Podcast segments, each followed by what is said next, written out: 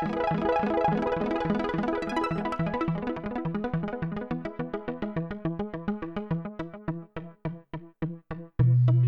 El activismo ciudadano, la defensa de los derechos humanos, el arte y la cultura convergen en una gran comunión de intereses concebida por la iniciativa del Labo Ciudadano junto a Provea, dos organizaciones no gubernamentales venezolanas que vienen trabajando de forma conjunta para ofrecer una agenda de actividades experimentales y talleres de interés social y artístico. Conversamos con Ángel Zambrano y Seymar Discano del Labo Ciudadano, en compañía de Rodolfo Montes de Oca, representando a Provea. ¿De qué se trata este plan de actividades? ¿Quiénes lo integran? ¿Qué objetivos tienen y cuáles son sus contribuciones en la actividad ciudadana? Les invito a escuchar el siguiente episodio. Yo soy Ileana Ramírez y esto es Tráfico Visual.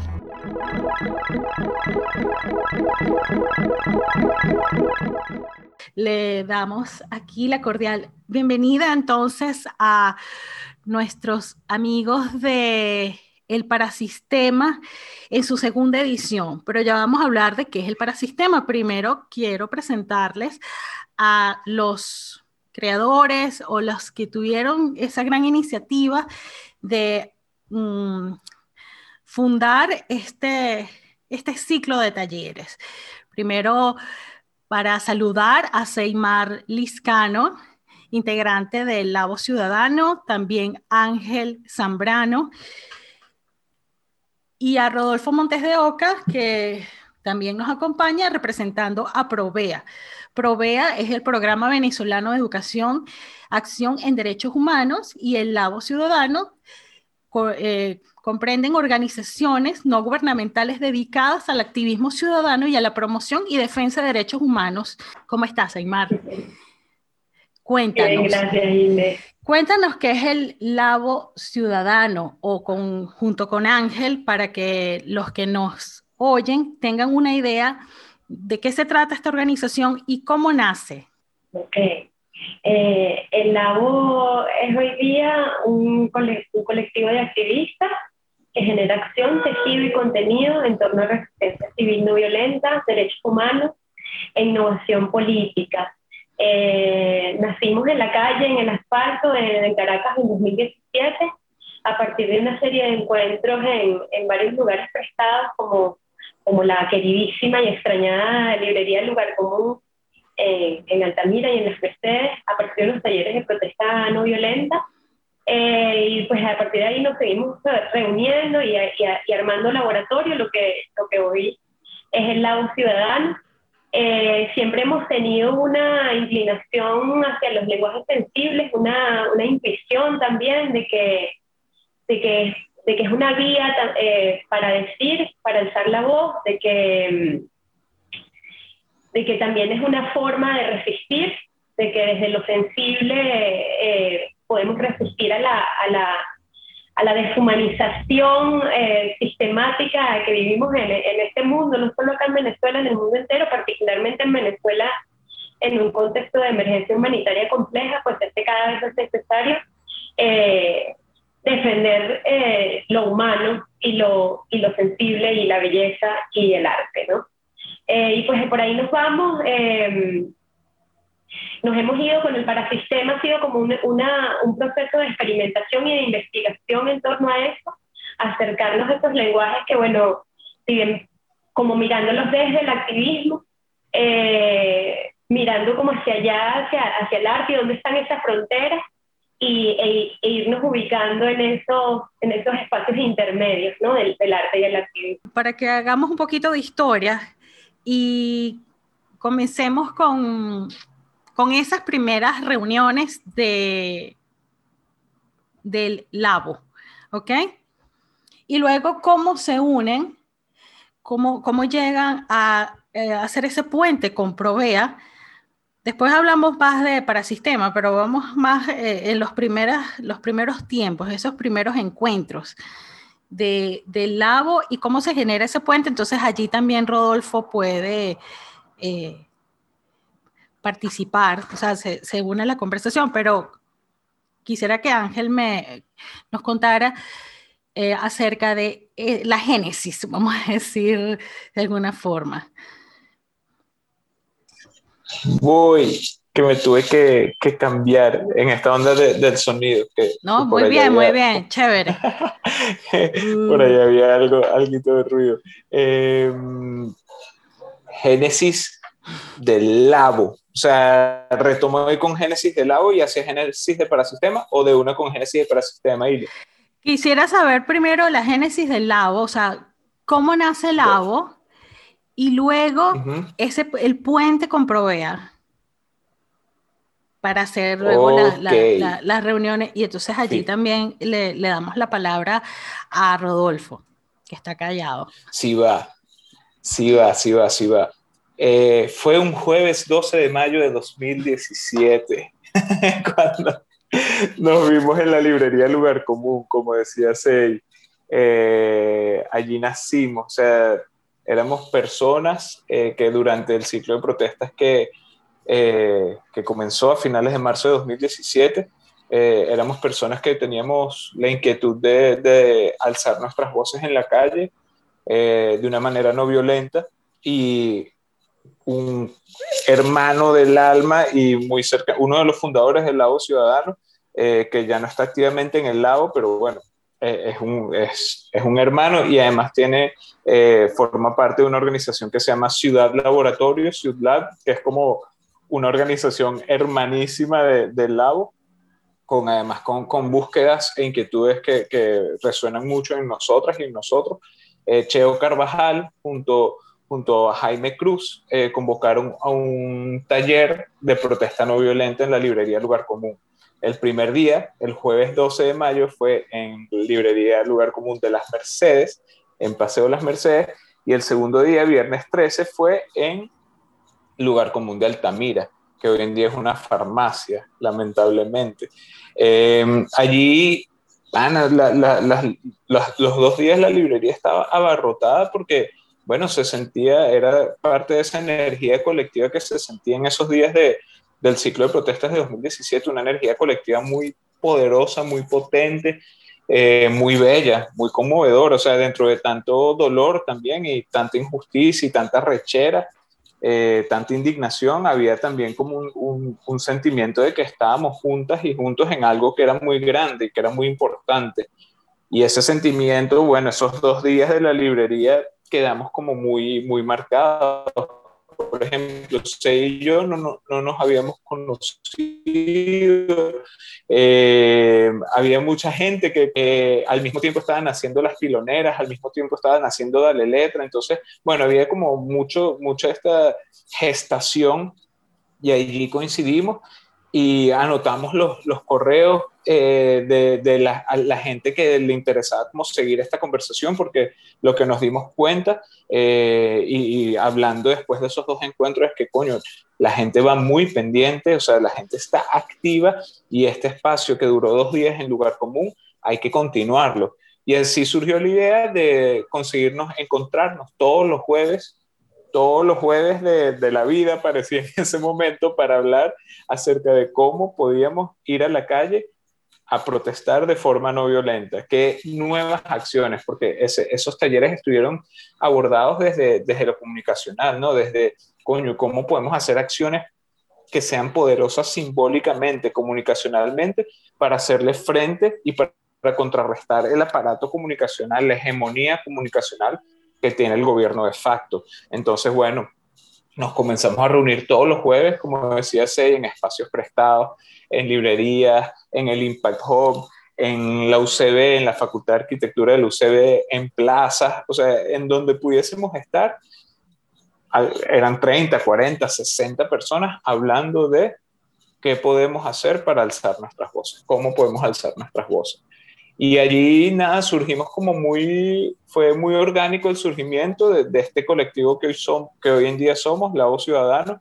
Eh, fueron sumándose personas, fueron yéndose otras, y, y, fuimos estando en la calle, estando en la calle, estando en la calle. Además, lo que da la calle, que, que somos como muy defensoras y defensores de eso, de, del afecto que da la calle, de, de, lo que se construye en la calle, la, el saldo se habla como en la teoría de la no violencia, se, se, habla del saldo organizativo que da la protesta, ¿no? Que la protesta te, organiza, hace que te conozcas, que te, bueno, que te organices tal cual, porque estás allí protestando. Y para nosotros eso es muy importante, pero el saldo efectivo para nosotros es, es fundamental porque, bueno, estando en la calle y además en una situación tan, tan borde, ¿no? Tan, tan, tan, estábamos mucha adrenalina, mucho peligro, mucha injusticia, mucha indignación, mucha rechera, mucha esperanza también. Y ahí fuimos como tejiendo unos lazos de confianza y de afecto y de cariño y de querer que, que fueron muy poderosos. Y, y como en esa ola seguimos hasta que terminó el ciclo de protestas. Y cuando terminó el ciclo de protestas, dijimos, ver, parte de nosotros, o sea, un grupo significativo de las personas que, que andábamos en esto, ver, queremos seguir en esto y, y cómo, cómo, cómo es eso posible, o sea, cómo podemos hacer. Tenemos que hacer una organización, tenemos que, que armar un proyecto, ¿cómo, ¿cómo es eso? Entonces, bueno, eso fue una conversación de meses y, y, en esa conversación y en esa mirada de cómo, de cómo hacer nuestro trabajo sostenible, Provea fue pues una luz, un faro. Eh, Provea para nosotros siempre ha sido como un hermano mayor, una hermana mayor, o sea, alguien que, que, te, que, te, que te, lleva por el buen camino y, y, bueno, Provea siendo una organización tan importante en, en, en, el movimiento de derechos humanos de Venezuela, bueno, fue, fue, fue perfecto, fue ideal para nosotros como eh, entrar en el camino con ellos y, y, y que ellos nos dijeran eh, y que ellos nos ayudaran como a, a, a irnos hacia hacia donde ya íbamos, pero como de la mano con ellos, que, que era formar parte del movimiento de derechos humanos de Venezuela y, y, y seguir, continuar alzando las voces desde ahí. Porque es muy interesante lo que estás diciendo, para entonces hablar con Rodolfo de, uh -huh. de esa, de esa esa relación de cómo se establece ese puente entre, entre las dos organizaciones, cómo ustedes ese interés también en la defensa de los derechos humanos, en la promoción y en, en la formación, porque nos, nos, pasa que también desconocemos como ciudadanos cuáles son nuestros derechos, también a veces desconocemos nuestros deberes, pero eh, y cómo, cómo hacerlos valer, cómo defenderlos, cómo protegerlos. Estábamos hablando con Ángel Zambrano de, cómo, cómo fue que, que surgió la, eh, esta iniciativa del Labo, quiénes quiénes participaron o cómo fue esa, esa comunidad de personas que, que, se agolparon con sus ideas, con sus proyectos, tra tratando de, de, canalizar una, bueno, una necesidad de manifestarse, de expresar eh, los sentimientos de, ese momento eh, en cuanto a la coyuntura política de una manera no violenta.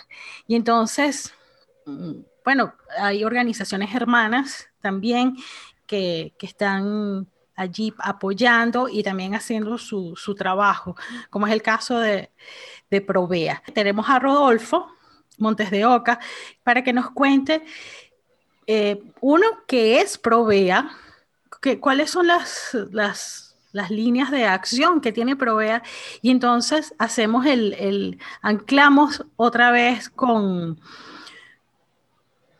con Lao para hablar del parasistema, que por supuesto es el tema que nos trae hoy. Gracias, Iliana. Bueno, eh, Provea eh, son, son, las siglas del Programa Venezolano de Educación y Acción en Derechos Humanos. Es una organización defensora y promotora eh, de los derechos humanos desde 1988.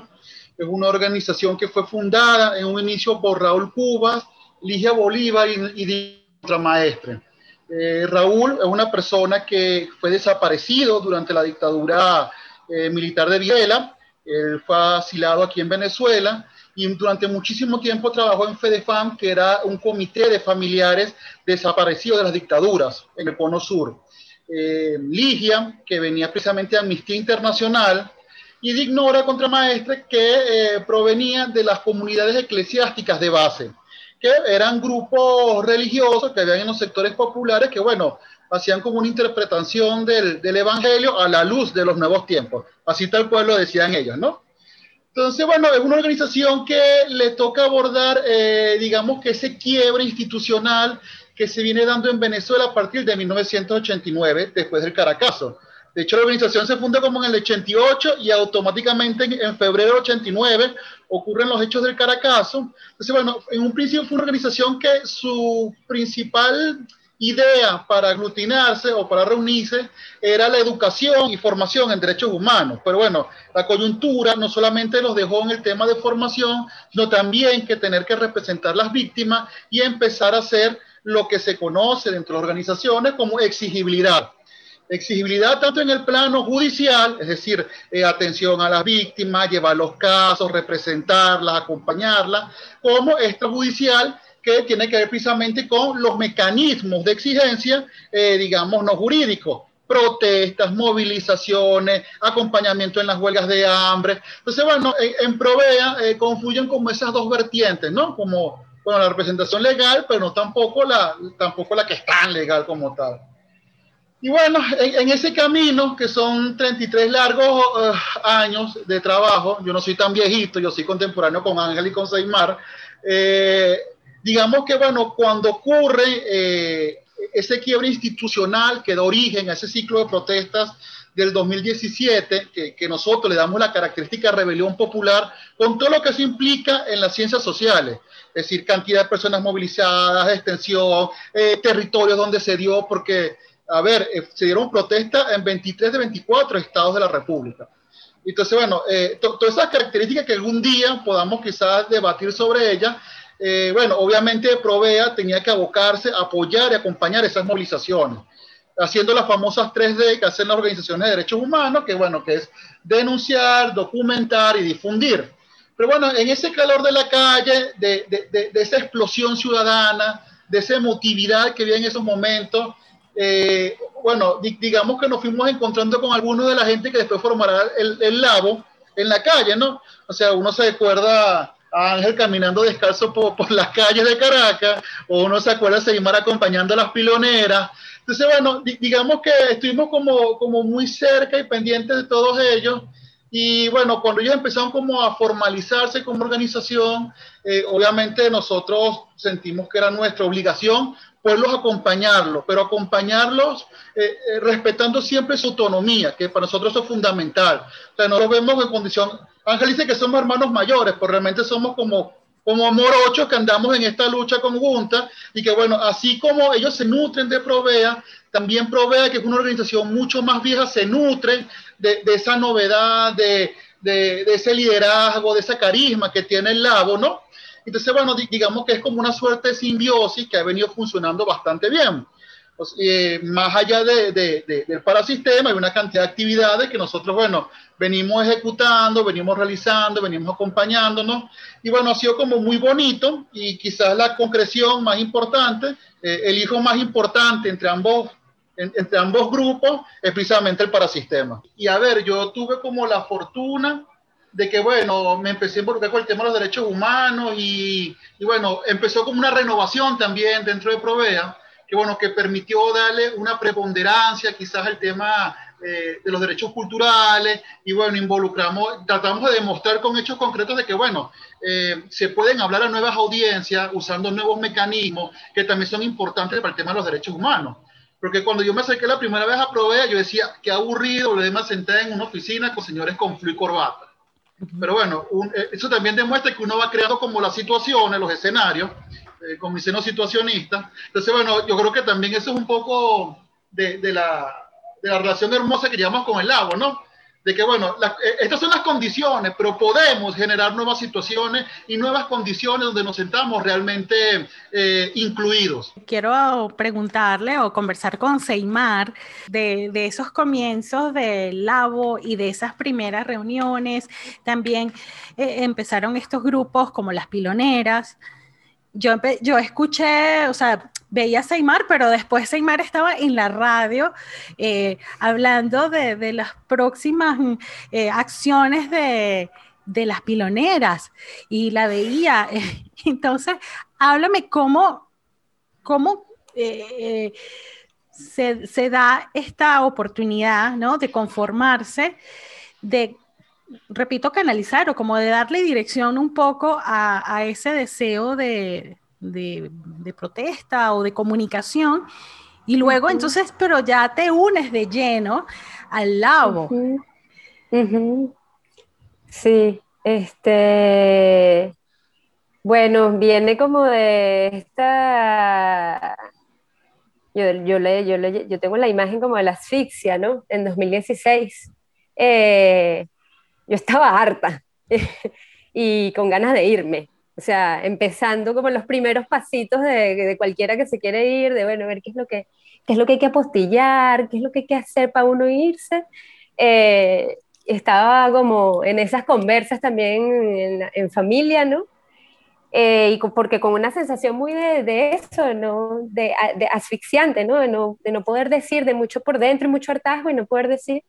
Y bueno, llega 2017 eh, este, y me empiezo como a, a, así a juntar pues con casualmente con, con gente que también quería hacer cosas. Eh, de ahí salen las piloneras, como de una junta con varias panas que, que, que querían hacer cosas y, y, fuimos armándolo, ¿no? Ahí pues empiezo como, no sé si para, si, eh, como a eso, encontrar voz, ¿no? Uh -huh.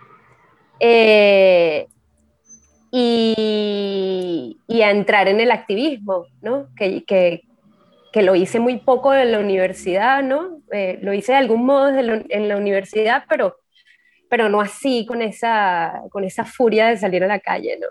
Eh, y, y, bueno, entonces ahí empezamos las piloneras a ir a las, a las conversas del lago, eh, y me voy metiendo más de lleno en el asunto, porque bueno, como lo mío además es, eh, Malu me dice que, que, lo mío es el arte relacional. este, a mí me gusta eh, conectar gente, conectar ideas. eso es lo que yo hago, es lo que, para lo que yo creo que tengo más talento, de hecho. Y entonces me voy metiendo más en el lado, pues ya no, digamos, no me basta solo como con salir a cantar pilones, este, sino, bueno, en armar esas reuniones, en inventar, en ver por dónde le metemos, en juntar las piloneras con otra gente y, y así. Eh, en ese momento me quedo sin trabajo, eh, yo tenía un trabajo muy aburrido además. ¿Qué hacías? Eh, ¿Y qué hacías? Hacía una cosa, yo soy traductora, Okay. Soy traductora, pero, eh, y me gusta traducir, pero, pero el, el, trabajo la traducción es un trabajo muy solitario también, ¿no? Y entonces, bueno, hacía traducción y también trabajaba como, mataba como unos tigres con una cosa de telemarketing en, en México y tal, ah, súper aburrido. Eh, y bueno, en esas como que comenzamos a, a, a, juntarnos más Ángel y yo a armar el, el lado, pues a, a darle como más fuercita al lado. Y, y, pues de ahí no he parado, ¿no? Hasta, hasta, hasta acá. Bueno, quiero como an, antes decir como que para enlazar lo anterior con esto sí. y con eso que venías diciendo de este encuentro, no recuerdo su nombre, esta muchacha argentina, que ya en, en ese momento, o sea, esto de buscar el, ese puente entre arte y activismo nos viene desde, desde por allá, pero uh -huh. no le hallábamos como la entrada, como que hicimos intentos. Fue muy ha sido muy interesante, o sea, como verlo en retrospectiva, lo largo que ha sido el proceso para llegar acá, uh -huh. porque eso, me acuerdo, nos reunimos también con, con, con, con mi hermano, con Yuri Liscano, y, y, y así como te, eh, intentando hacer, y tuvimos como varias reuniones como buscando eso que no, que no encontramos por ningún lado hasta que, hasta que ya fuimos como llegando a esto que es el parasistema hoy, pero eso, Rodolfo, Ángel, echen sí. esos cuentos. Sí, eh, a, a, ver, eh, comparto la opinión que hubo como diferentes corrientes que se fueron como interconectando por el camino, ¿no? A ver, eh, yo durante mucho tiempo eh, participé en toda la escena como contracultural, y bueno, y eso nos hizo muy amigos de Nelson Garrido, porque bueno, la ONG era un espacio donde estábamos todos los inadaptados, que no conseguíamos otro lugar donde Caracas, donde pueda encontrarnos y hacer cosas, ¿no? Bueno, como, como Nelson es un gran alcahueta y promotor de, de, de, de, todas las causas perdidas, siempre ha sido como un gran aliado eh, y con él siempre, aunque él no esté involucrado en el tema de los derechos humanos, bueno, es una persona que tiene cabeza propia, que tiene, bueno, todo un perfil contestatario y que, bueno, y que, y que hay como una amistad y una relación previa ahí.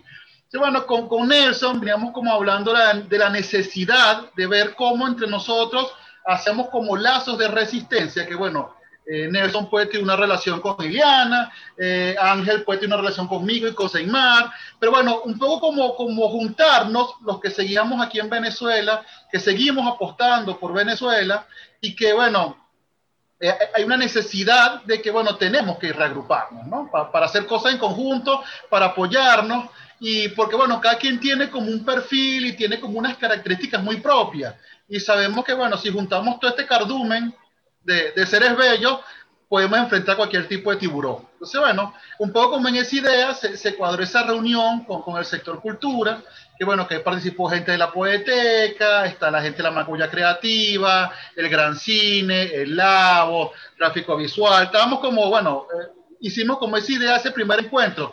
Pero ¿qué pasa? Que ese encuentro eh, se el 14 de marzo del 2020 y el 15 automáticamente ya eh, hablaban de que bueno de que tenemos que estar en cuarentena. De hecho el 14 se bromeaba que esta iba a ser la última reunión del sector cultura no pues claro todo el tema de, de, de, de esta nueva dinámica eh, digital no la tenemos como muy digerida todavía no y bueno y nada más sabroso que vernos en persona y tocarnos y abrazarnos pero bueno, ese fue un poco como el inicio y, y de ahí han salido como otros proyectos, ¿no? Y, y se creó como esta especie de, de, de, coordinadora como informal, más, más que una coordinadora, como un grupo de, iniciativas que proponen cosas, ¿no? Entonces, bueno, con, con la gente del, del Gran Cine se tiene un festival de cine y derechos humanos, se han intentado hacer cosas con talleres con Nelson, está el parasistema. Bueno, eso responde a una necesidad que hay en Venezuela, es que el tejido social sigue vivo y la gente quiere hacer cosas y quiere proponer cosas. Yo creo que eso es lo más valioso cuando a veces uno cae como en desesperanza, que piensa que, bueno, que todo se acabó, que, que vivimos tiempos oscuros. Todo lo contrario, hay, hay toda una movilización de la sociedad por debajo que está apostado y está haciendo cosas.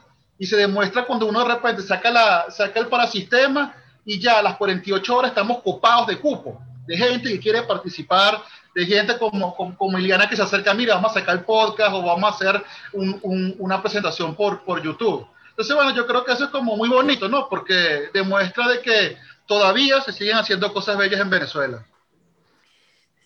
Sí, eh, ese es el, el, ánimo que hay que mantener, sobre todo los que estamos, bueno, es una red que, que se ha expandido a nivel internacional porque muchos venezolanos que ya están fuera, pero siguen manteniendo ese vínculo, les interesa, los ojos están eh, puestos aquí, más allá que, bueno, también tienen sus propias mm, cargas y, compromisos de establecerse, etcétera, pero hay una conexión a todos, si el que está fuera tiene un familiar aquí, o también hizo, hizo redes de trabajo aquí y se quieren mantener, entonces eso, eso permanece desde, en todos los ámbitos pero bueno, en el que yo me desenvuelvo y ustedes, la parte del arte, la parte cultural, es bastante significativa. Ángel, antes de, avanzar con, bueno, con, con esto también, de, todos estos... Mm, estos, eh, em, vamos a decir, emprendimientos creativos, ¿por qué le pusieron para sistema? Porque para sistema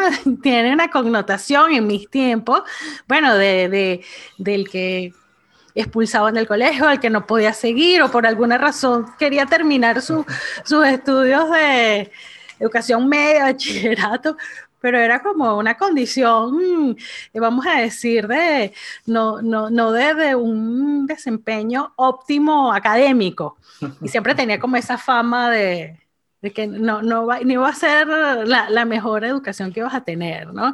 Este, cuéntanos por qué le pusieron así a este ciclo de talleres. No sé si quién fue el culpable o la culpable de, de ese nombre, que bueno, tiene su, tiene su, su nota divertida y... Yo creo que, creo que la culpable fue Sei pero no, no, recuerdo. A ver, déjame ver. Sí, fue Seymar, fue Seymar. Sí, ¿verdad? Sí, fue Seymar, sí. Eso. Eh, entonces, eh, ahorita le paso la pelota a ella. Eh, pero para, o sea, le paso la pelota a ella para que profundice sobre esto, de por qué para sistema, pero yo quería irle como, como, como buen, como mal entrevistado, no voy a responder tu pregunta, sino voy a aprovecharla para hablar de, de otra cosa que, que, quería decir que había quedado como por fuera. Eh, nosotros, eh, esto se llamaba de cariño, como se ha dicho en, en, en varias intros de, de, de, los talleres, esto lo llamábamos, no tenía nombre todavía, lo llamábamos como internamente entre, con, entre Provea y el Lago el festivalito, porque queríamos que fuese una fiesta, un festival de, de saberes, de saberes uh, útiles para el activismo. Eh, o sea, queríamos que juntarnos. Además teníamos fecha ya para mayo de 2019. Ese era como el primer, el primer ciclo, el primer ciclo de festivalito, el primer ciclo de saberes para el activismo que íbamos a hacer. Tenía fecha, iba a ser en la ONG. Ya teníamos una, una grilla y todo. Y bueno, ocurrió lo del 30 de abril, eh, la intentona golpista del 30 de abril, eh, liderada por, por el, el presidente interino o, o o bueno, no, bueno, eso tienes que aclararlo porque no voy a hacer que también se, se, bueno, se malinterprete o si lo vas a decir, bueno, entonces sería bueno que lo aclares.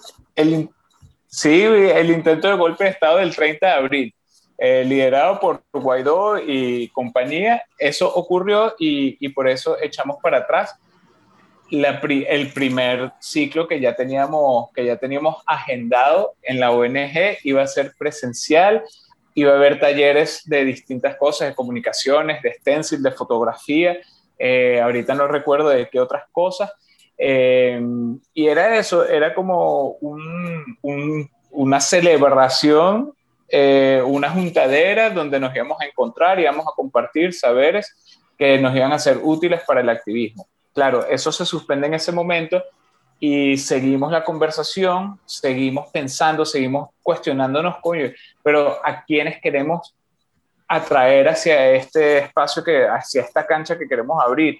Eh, queremos que venga como que las personas de las activistas y los activistas de siempre, o sea, nuestro mismo entorno, nuestro mismo, eso, las personas con las que compartimos el, decenas de grupos de WhatsApp, que nos vemos en todas las reuniones, que tenemos como la misma, eh, como el mismo fervor por las mismas causas, o queremos como, coño, llamar a un público diferente. Y ahí, en esa conversación de, rompiéndonos la cabeza de, coño, ¿cómo podemos hacer algo diferente? ¿Cómo podemos atraer a nuevos públicos a esto de, de alzar las voces eh, desde, desde el lenguaje sensible? Y ahí fue que empezamos a dar con la vuelta de, del parasistema.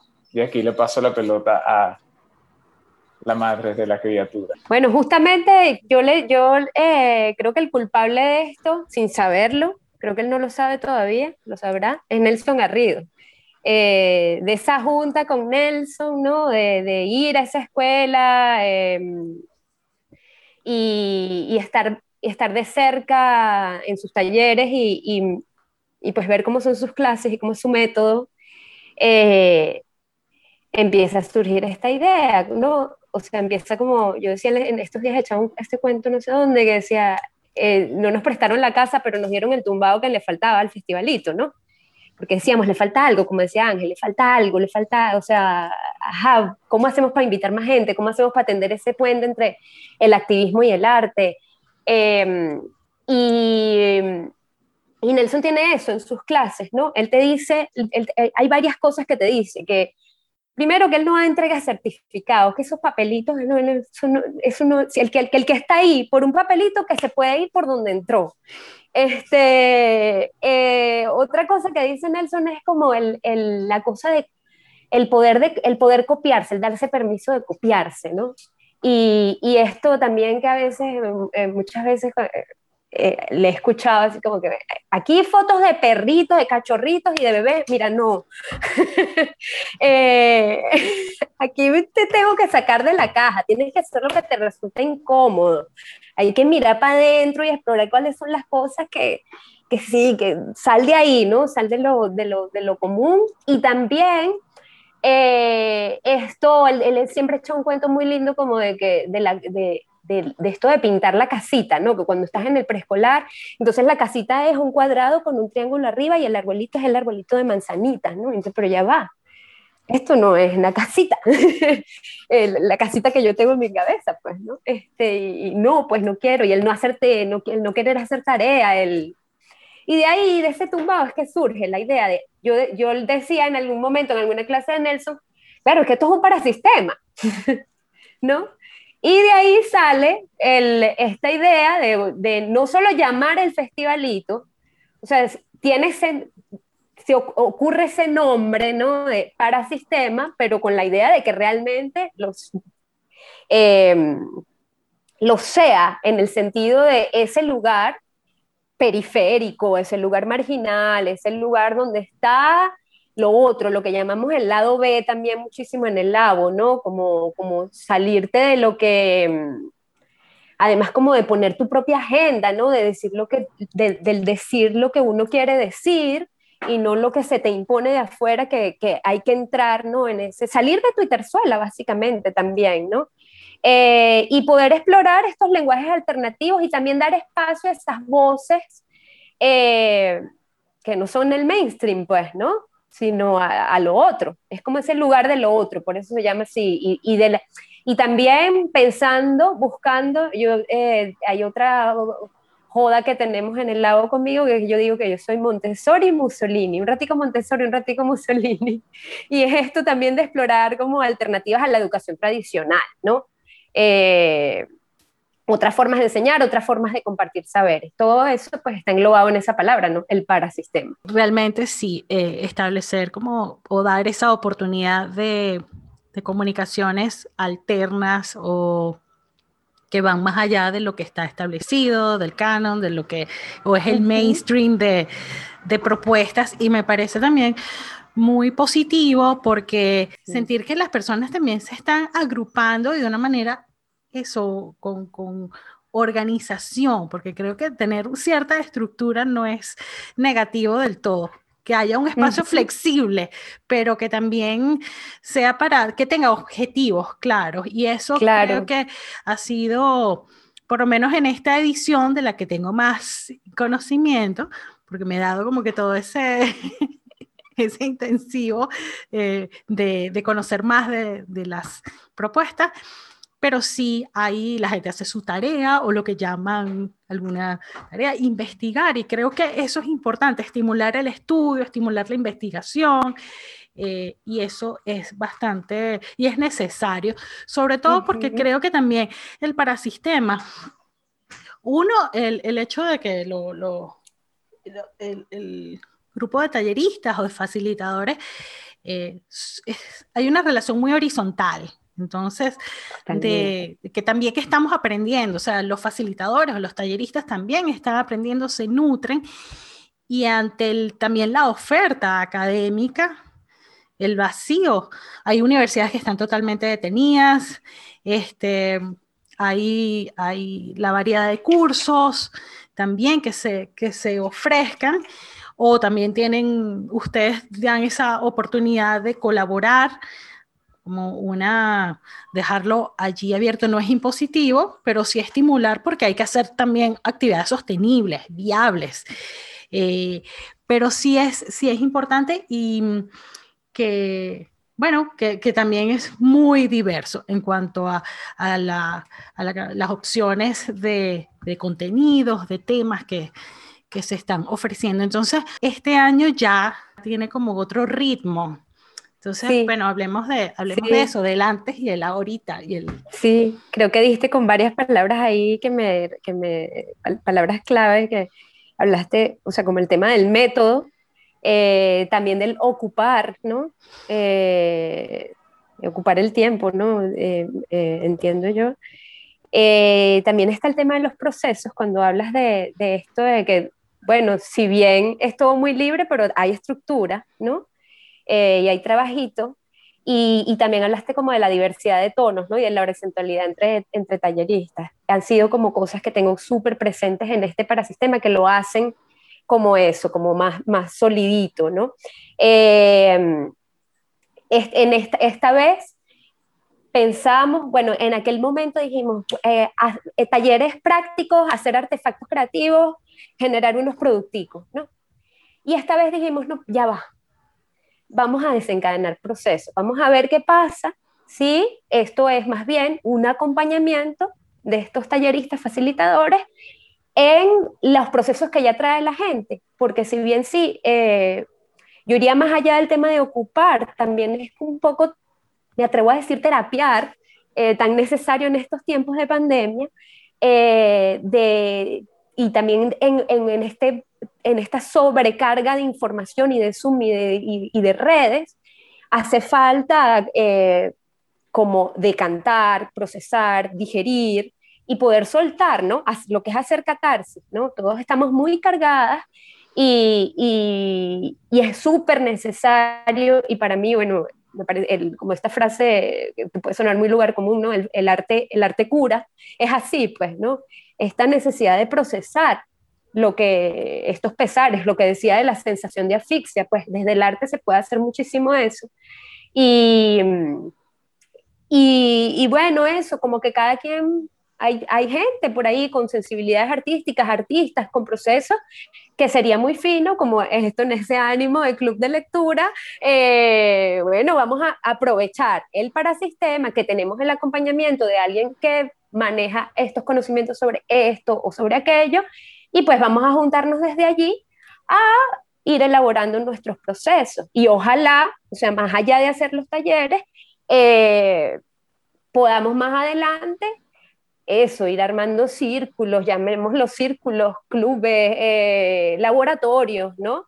En donde podamos intercambiar, porque además está esto, ¿no? De lo diaspórico, que nos, la, la, la otra cara de lo, de, de lo no poder hacerle presencial es que nos abre las puertas a, a la gente en la diáspora. Entonces, que es, es, una oportunidad y es un reto también. Eh, aprovechar para que esos procesos se interconecten los de, los de cada quien, eso, encontrarnos con Fanny, ¿no? Que dice que extraña eh, estar en una reunión en donde se escucha a la gente hablando caraqueño, ¿no?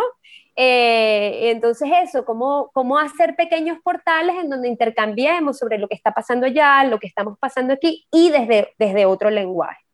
Eh, mm, no sé si me... Si, Sí, sí, y, complementando lo que decía, de, por ejemplo, de, bueno, ponía ese ejemplo por de Fanny, la pobre Fanny, bueno, me, mencionó mucho, pero también yo, y, se lo decía, ah, lo, lo conversaba, que también estamos reunidos por objetivos, o sea, por razones, por, por ideas que nos, bueno, que nos, nos hacen, tenemos una sensibilidad uh, que es análoga con, con otras personas.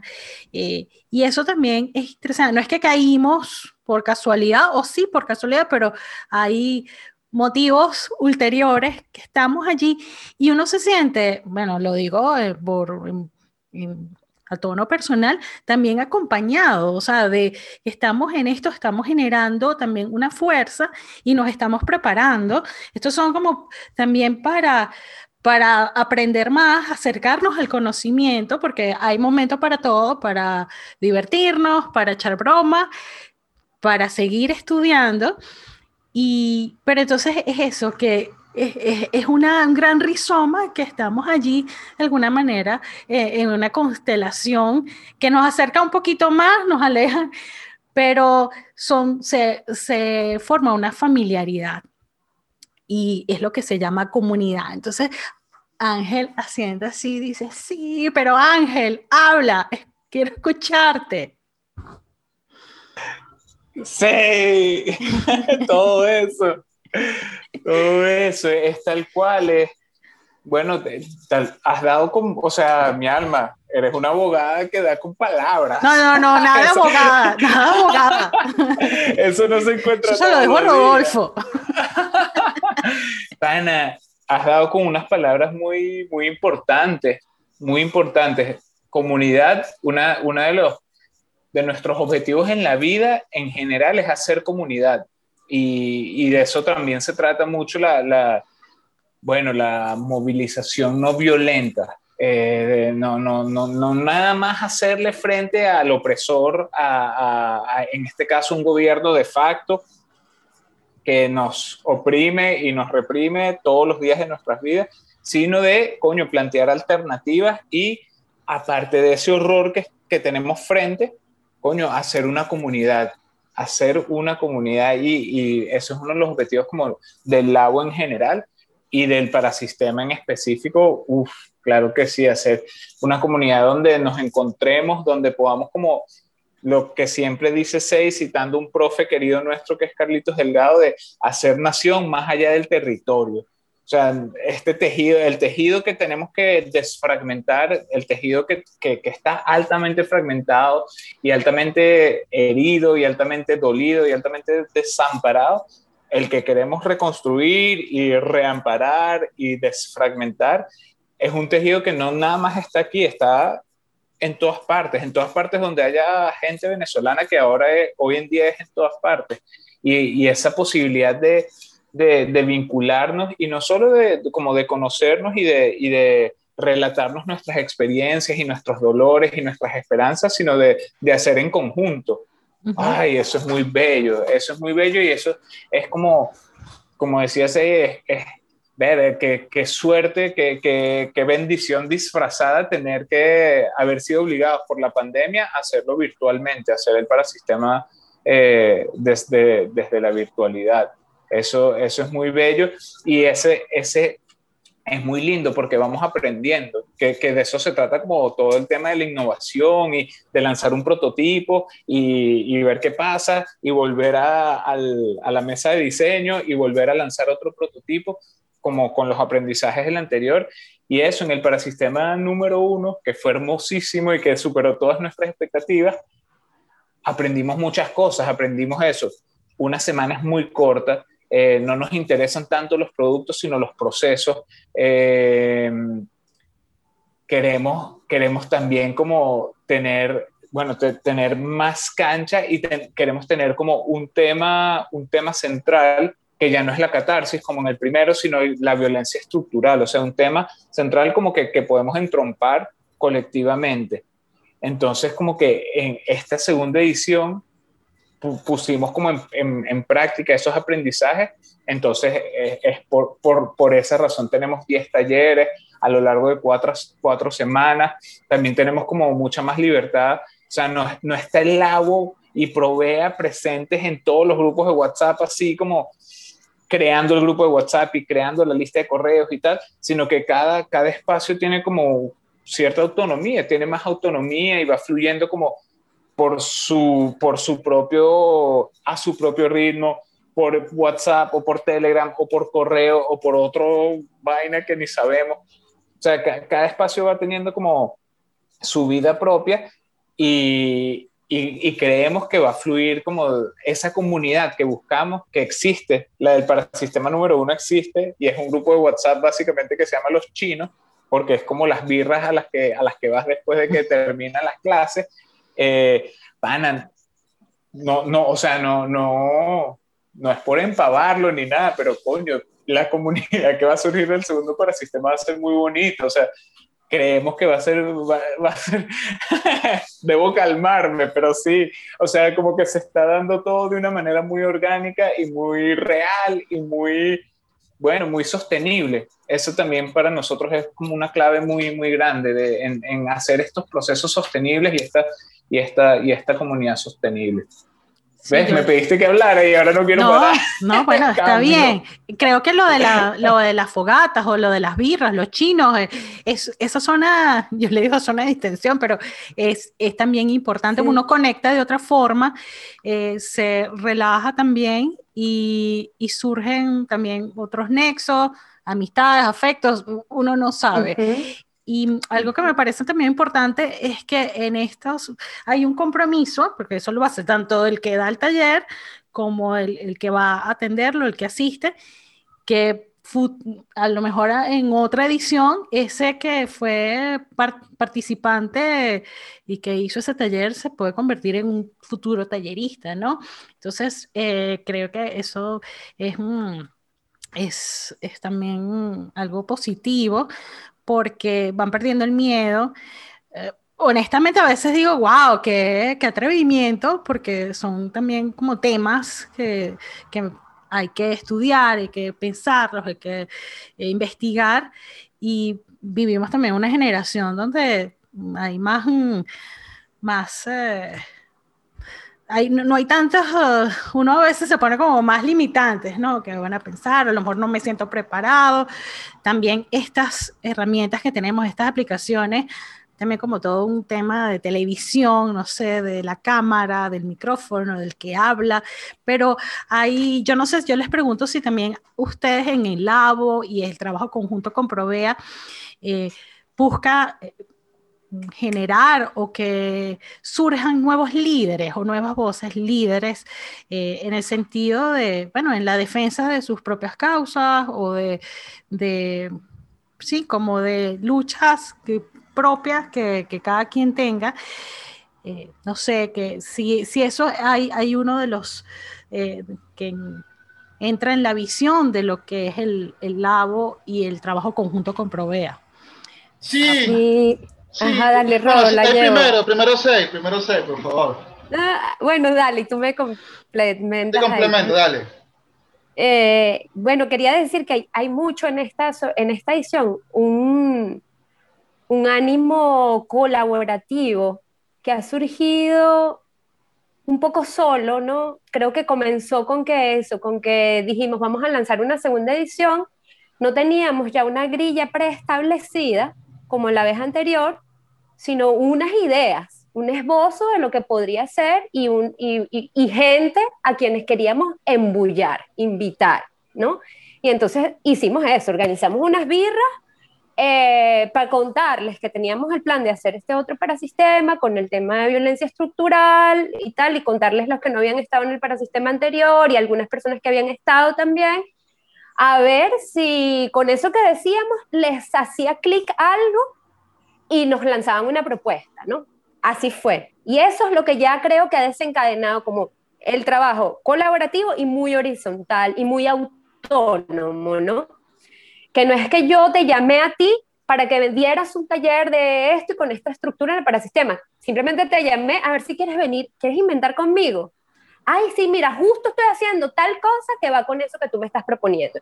Así salió el taller de queer, así salió el taller de Alejandro, todos los talleres del parasistema surgieron de esa manera, ¿no? Em, y entonces, eh, también hay mucho un ánimo como de que cuando, como para responder un, un poco esa pregunta de, del liderazgo, que a mí no me encanta esa palabra, pero sí hay como mucho ánimo de de dejar que se desencadenen procesos, ¿no? Eh, eh, a mí me encanta la idea de laboratorios, por ejemplo, o sea, que, que de los chamos que se juntaron para hacer poesía eh, puedan seguir con un proyecto así, con un, a partir de esto que está surgiendo aquí, que el, que el parasistema sea como un patio y a la vez un trampolín del que puedas como seguir inventando y, que además está la cancha abierta desde el, desde y desde Provea para, para, para, impulsar, ¿no? Para impulsar procesos que necesiten algo de acompañamiento, asesoría, espacios donde hablar, o sea, desde nuestro Zoom, desde prestarle nuestro Zoom, porque quieren tener un recital, venga, para, para eso estamos, ¿no? Eh, entonces sí hay como muchas esas ganas de que, de que salgan cosas, de que la gente se invente cosas y, la disposición y el, patio para que, para que lo hagan eh, con nuestro acompañamiento. Ahora sí, Rodo. Bello, sí. No, complementando un poco lo que dices, eh, para nosotros el parasistema es un mosaico de voluntades y siempre lo hemos visto así y más bien nuestra intención es incentivar a que las personas participen y cada quien tiene una forma de ver el mundo, un, liderazgo, yo comparto la misma visión de, de Seymar, o por lo menos una representatividad eh, distinta, pero que al mismo tiempo es necesaria, porque, bueno, eh, hay algo de experimento en todo esto, eh, hay algo lúdico también, y para nosotros el rescate de la democracia no es volver a la democracia del pasado, buscamos más bien una democracia inclusiva, eh, diversa, donde todas las personas puedan tener algo que decir, algo que desempeñar y algo que aportar. Entonces, bueno, eh, eso tratamos como aplicar, aplicarlo a los micro, que es el parasistema. Ok, Ay, Ángel quería agregar algo. Gracias, Rodolfo. Sí, eh, sí, quería, o sea, tengo algo anotado para agregar. después, coño, lo que dijo Rodolfo me, me, prendí una chispa ahí, pero no, no, la, tra no la tajé porque estaba pensando en lo Prende el candelero. ¿Qué pasa el fuego? Papi, siempre. Miren, no, una cosita mínima como una notica al pie de página sobre lo colaborativo.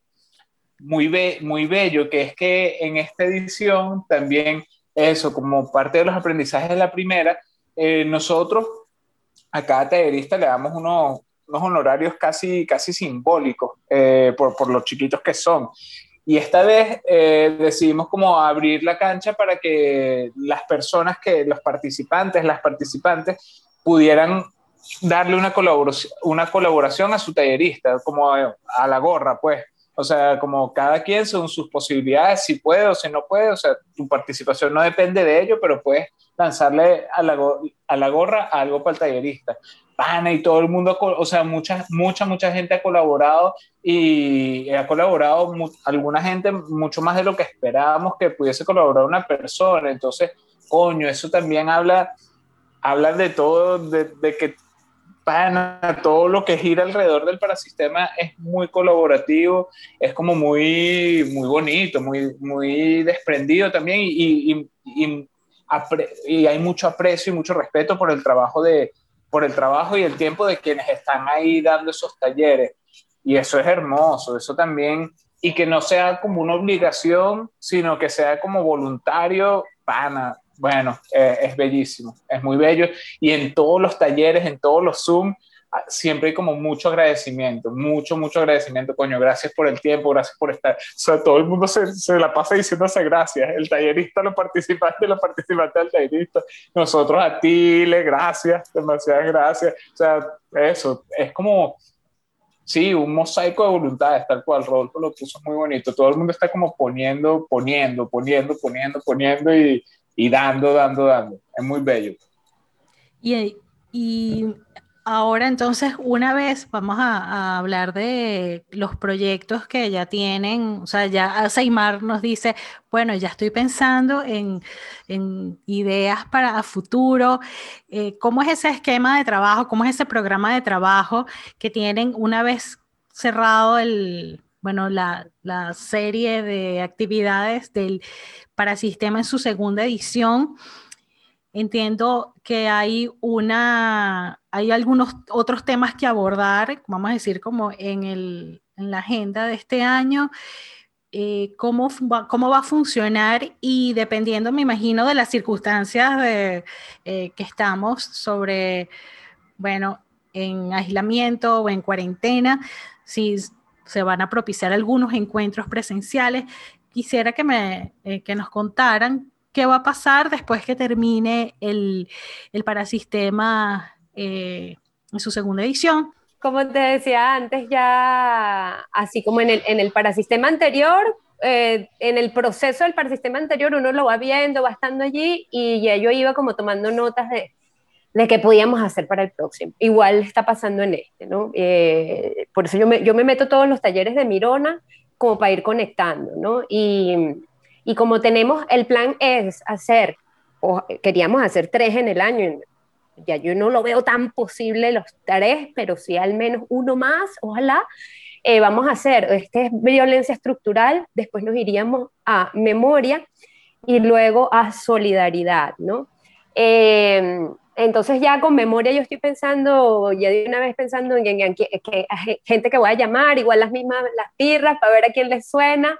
Eh, creo que el tema como de lo, de lo sonoro, del registro, ¿no? De memoria, de crónica, eh, puede ir mucho por ahí eh, y, y, ya me estoy como inventando otras ideas que, que animen a lo colaborativo y a lo más como decía, un poco más permanente, más allá del propio parasistema, como ir haciendo, cómo podemos ir construyendo sin decretarla, porque cuando uno decreta estas cosas, más bien las mata, me decía Rockme el otro día, no lo decretes porque lo, estás matando, pero sí ir creando esta comunidad de, de, saberes, y no solo de intercambio de saberes, sino también de, de recursos, ¿no? En cuanto a los procesos creativos, por ejemplo, a mí se me ocurría es como un sueño todavía, ¿no? pero como eh, una cosa entre, entre el banco de tiempo y, algo por ahí en el que podamos eh, animar a la colaboración en, procesos creativos, eh, sobre todo hacia lo artístico, y que pudiéramos conectar con la diáspora allí. yo decía, por poner un ejemplo chiquititico, si alguien que está en Alemania necesita el sonido del conoto que canta a las 6 de la tarde en, cerca de cualquier edificio del este de Caracas, o que casi de cualquier parte de Caracas, pues eso, que haya alguien que tú tengas como, bueno, necesidades y cosas que ofrecer y que puedas conectar con los procesos creativos y hacer trabajo colaborativo con otros artistas eh, de aquí y en el mundo y además ir generando eso, memoria y la otra identidad, ¿no? Como decía Jesús, esto de traicionar esa identidad mainstream y, buscar como en lo localito, chiquito, lo que te conecta, ¿no? Eh, entonces eso por ahí, y lo presencial, por supuesto que siempre es un deseo eh, de poner el, poner el cuerpo en la calle es muy importante, ocupar el espacio es muy importante y, y está presente. O sea, para mí es una prioridad, o sea, lo, tengo ahí, aunque yo sé que en este momento es una sería una irresponsabilidad convocar a cualquier cosa presencial, es algo que en el, en el primer momento que tengamos para hacerlo, lo vamos a hacer. Eh, porque, porque es necesario poner el cuerpo en la calle y en este momento en, en, en Venezuela, por ejemplo, eh, tanto tanto espacio, o sea, en este, en este contexto de confinamiento, en el que se pesca como oportunidad para seguir privatizando el espacio público, eh, pues tenemos que tener muy presentes que no las podemos abandonar, que cada espacito que tengamos hay que ocuparlo. Eh, está el tema, por ejemplo, de la educación que es grave, grave, grave en medio de una emergencia en la que tenemos que atender. Bueno, tenemos el tema vacunas, por supuesto, ¿no? Pero, pero mientras tanto, las universidades se están cayendo, eh, están, se están abandonando, eh, se, están, se están dejando al abandono con propósito, eh, porque, pues, pues porque a un gobierno totalitarista no le interesa tener gente que piense y que debata. Entonces, pues eso, eso tenemos que tenerlo muy presente, que desde esto chiquitico que nosotros hacemos que, que se llama parasistema y desde estas cosas que parecen sin sentido, como las fogatas, o que parecen como, no sin sentido, pero que parece que no, que no generan nada más allá del simple placer de encontrarse, eh, desde ahí, desde esas cosas pequeñitas, podemos ir ocupando espacios. Por ejemplo, jugar un frisbee de vez en cuando en tierra de nadie, eso es ocupar el espacio público, eso es ocupar el abandono y eso es ir haciendo desde, desde por debajito, así como la verdolaga. Gracias Aymar, Ángel y Rodolfo por esta grata conversación que nos permitió conocer más el trabajo del Labo Ciudadano y Provea, además del programa de actividades del Parasistema. Recuerden que pueden escucharnos en todas nuestras plataformas aliadas y en nuestro sitio web tráficovisual.com. Hasta pronto.